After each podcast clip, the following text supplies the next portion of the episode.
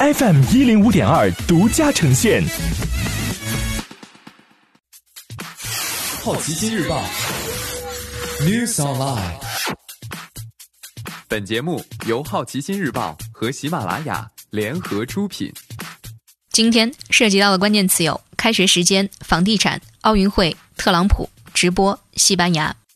多省份明确错峰开学时间。三月二十一号，江苏省首先明确各级学校错峰开学的时间表，其中幼儿园开学时间为四月七号，初三、高三三月三十号开学，高校则是四月十三号。更多省份明确初三、高三复课时间。云南、陕西也提出错峰开学，云南高三、初三定于三月二十三号开学，三月三十号中小学其他年级开学，高校其次。陕西则更为谨慎，三月三十号高三开学，四月七号初三开学，其余省份幼儿园开学时间还未明确。不过，备受重视的高三、初三年级，多省已明确开学时间。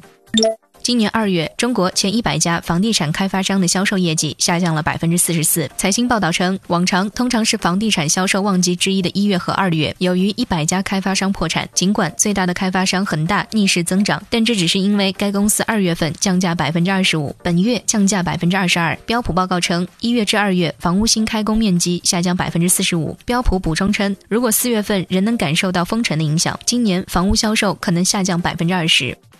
国际奥委会确认不会取消东京奥运会，将在四周内决定是否推迟。三月二十三号凌晨，国际奥委会通过官方网站发布声明表示，为了确保所有人的健康以及有助于遏制新冠病毒疫情，国际奥委会执委会宣布不会取消东京奥运会，但会在四周之内调整东京奥委会的规划。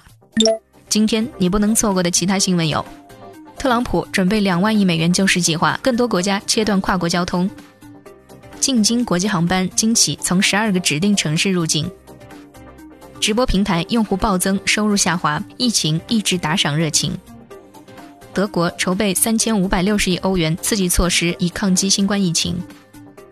因接触者被确诊，德国总理默克尔将进行居家隔离。新冠病毒全球确诊三十万人，西班牙开设方舱医院。以上就是今天好奇心日报 New Sunlight 的全部内容，也欢迎你把刚才的收获告诉周围的朋友。好奇心日报 App 高颜值新闻媒体，让好奇驱动你的世界。我是施展，下次见。